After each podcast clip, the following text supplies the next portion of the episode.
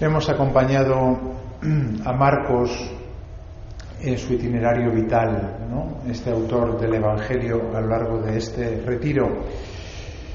Y nos hemos dado cuenta pues de que es como nosotros, ¿no? Como ha dicho la segunda lectura, pues eh, él tuvo los carismas que tuvo en función del bien de la comunidad. En esta carta de San Pablo a los Corintios, en el capítulo 12, que habla de los, de los dones y de los carismas, ¿no? Dice, a cada cual se le otorga la manifestación del Espíritu para el bien común. Eso es la definición de carisma. Un carisma, ¿no? Los hogares de Santa María son un carisma. Eh, el Opus Dei, Comunidad de Oración, es un carisma. El sacerdocio, de alguna manera, también es un carisma, ¿no? Es decir, son eh, manifestaciones del Espíritu para el bien común. Bueno, pues San Marcos, el Señor le pidió eso y eso es lo que él hizo eh, eh, torpemente al principio y cuando ya ganó en humildad, pues mucho mejor después. Todos somos en este sentido, como decíamos precisamente el domingo pasado, en la fiesta del bautismo, este es mi hijo, mi amado, mi predilecto. Eso nos lo dijeron a todos el día de nuestro bautismo. Muchos de nosotros no nos acordamos porque fue el día de nuestro bautismo y estábamos todavía eh, con, el, dedo en, la boca, éramos pequeñajos y no nos, no nos enteramos. Pero ese día empezamos a ser hijos de Dios. El día de nuestro bautismo, que es lo que celebramos el domingo pasado. Y luego Dios nos da una serie de carismas, de dones, cada uno diversos, para llegar a ser qué? Pues todos somos hijos y todos estamos llamados a ser esposos es la vocación también universal.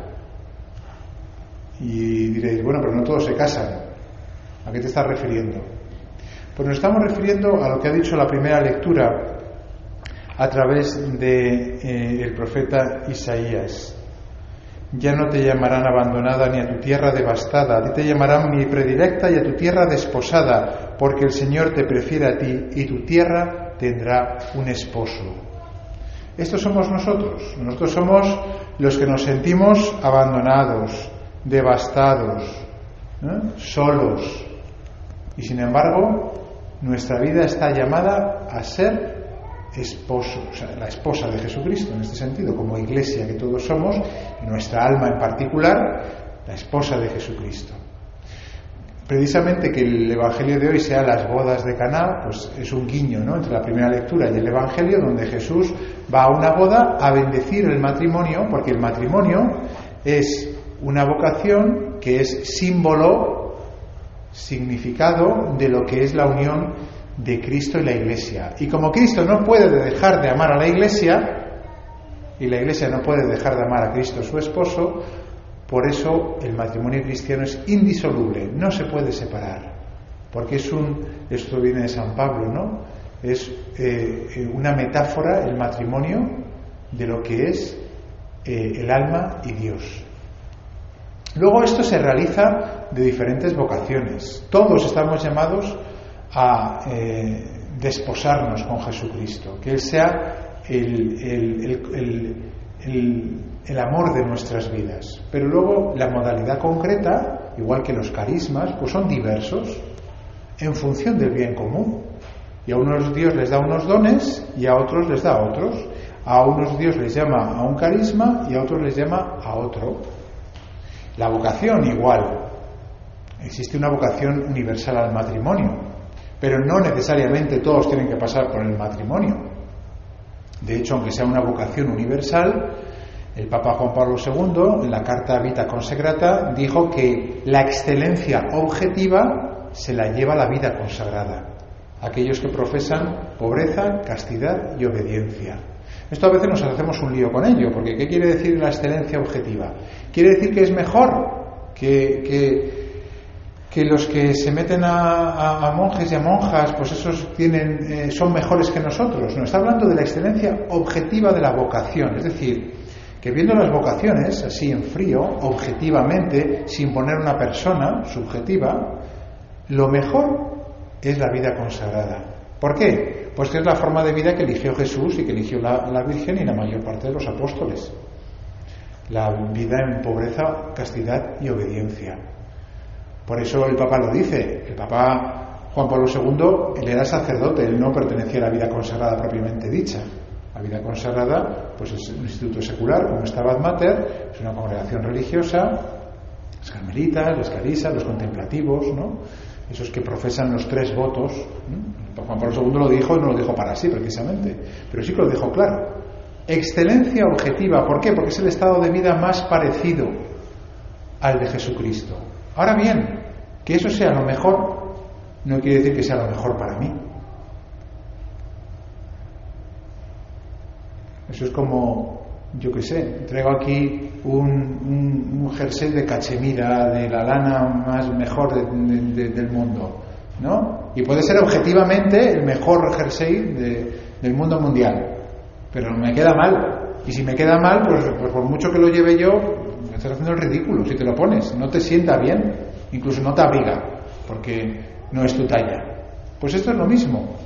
Que hay una excelencia objetiva en la vocación de la vida consagrada no quiere decir que sea necesariamente la vocación para todos. De hecho, la mayor parte de los que estáis aquí, pues estáis llamados a la vocación matrimonial, que es la que Dios ha querido para vosotros, si la habéis discernido, claro, que para eso está el tiempo de noviado, para ver si Dios me llama a eso como el lugar donde santificarme y el lugar donde eh, eh, promover, como ha dicho San Pablo con los carismas, el bien común.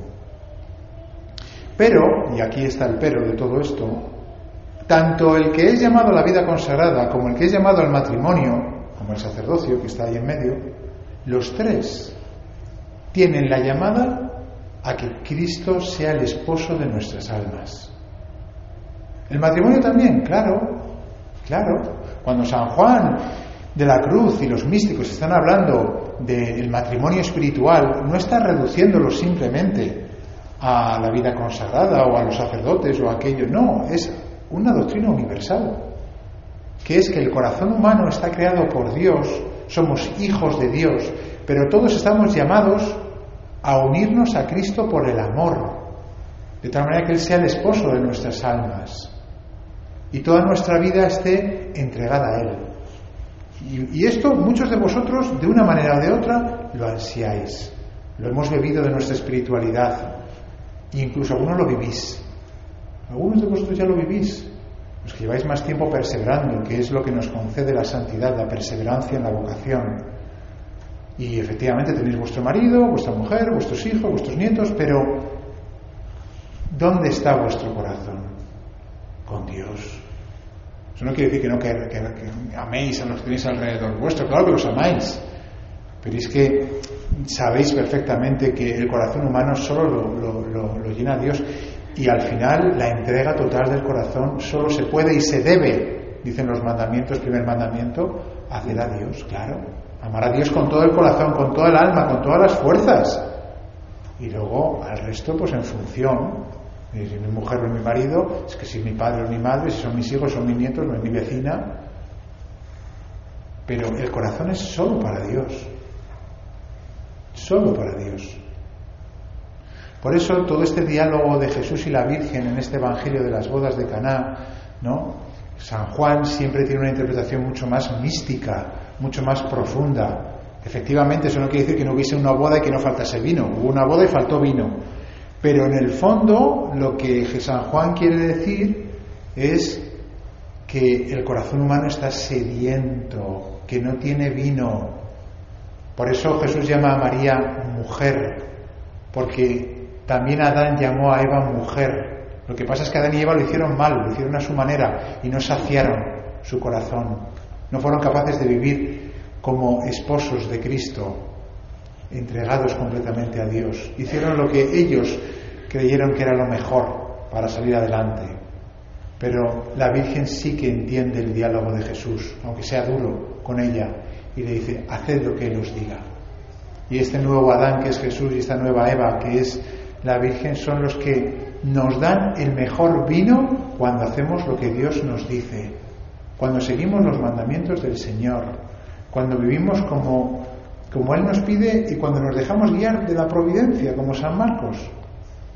A veces con una vida turbulenta, a veces renegando de nuestro pasado, siendo incapaces de llevar nuestra cruz, a veces nuestra propia vocación, a veces renegamos incluso de la vocación que, nosotros mismos hemos elegido con mucho entusiasmo al principio, o creemos que ahí no nos vamos a hacer santos. Entreguemos nuestro corazón al esposo, a Cristo, y entendamos la alegría de Dios cuando nosotros vivimos para Él, como un joven se desposa con una doncella, así te desposan tus constructores. Como se regocija el marido con su esposa, se regocija tu Dios contigo, fijaros. Dios se regocija con nuestra entrega. Cuando nosotros vivimos, nuestra alma vive como esposa de Cristo, Dios se regocija en nuestra entrega. A veces nos confundimos, como antes decía, podemos creer que, Dios no nos quiere, que nos ha abandonado, que, se ha olvidado de nosotros, que nos, que nos ha arrinconado, que quiere más de otro que de mí. Claro, esa Marcos sí que quiere, porque él hiciste evangelista, para mí no. Y nos comparamos y nos hacemos un lío, y este tiene tal vocación, y este otro, y este tiene tantos hijos, y este tal enfermedad y tal. Que no, que Dios se regocija contigo en la medida en que tú te entregas, como en el matrimonio, indisolublemente con Él. Por eso, la vocación, los dones, los carismas, en tanto en cuanto, según Dios quiere, solamente lo entenderemos en el cielo. ¿Que es mejor ser vida consagrada que matrimonio? Sí, ¿y qué? Como le dice Jesús a Juan, cuando, a, Pedro cuando, cuando, cuando le va siguiendo Juan al final de su evangelio. Y si yo quiero este que se quede hasta el final, ¿a ti qué? ¿A ti qué? Tú sígueme a mí, le dice a Pedro. Tú entrégate a mí. Tú vive radicalmente como esposa de, mí. Y eso nos cuesta. Nos cuesta, nos perdemos. Y lo que tenemos que hacer es entregarnos. Cuando nos entregamos de corazón al Señor, el corazón se regocija. Es que muy poca cosa a mí, mi persona, el, corazón, el Señor se regocija. Es que yo no tengo dones, el Señor se regocija. No nos hagamos un lío vivamos esta dimensión esponsal de nuestra alma. Todos somos llamados a hijos, todos somos hijos, pero no todos acabamos siendo esposos de Jesucristo, esposas de Jesucristo, ¿eh? porque nos perdemos por el camino y nos liamos. Los santos son los que han conseguido entregar la vida hasta el final por amor al Señor. En la vocación que sea, por eso hay vocaciones de todo tipo, santos de, con vocación de todo tipo. Claro, porque la vocación es el instrumento, es el medio. No importa tanto, hombre, no importa en la medida en que tienes que acertar con lo que Dios ha pensado para ti. Y si tú te has empeñado en una cosa que luego no era para ti, pues ahora sufres las consecuencias. Por haberte empeñado en lo que tú querías, como Adán y Eva. ¿Eh? Eligieron lo que ellos quisieron, pues ahora ya está. Eso como la vocación, como mil cosas. Pero si nos dejamos guiar por el Señor, haced lo que Él os diga, que nos dice hoy la Virgen en el Evangelio, entonces podemos llegar al final de nuestras vidas a, decir, soy esposa de Jesucristo, mi alma es esposa de Jesucristo, estoy entregado completamente a Él y mi vida ha tenido sentido, haya tenido los frutos que haya tenido, que eso es secundario, porque hemos vivido entregados a Él. Que el Señor nos conceda vivir así, vivir esta responsabilidad, este matrimonio espiritual, que es el culmen, según los místicos, de la vida espiritual.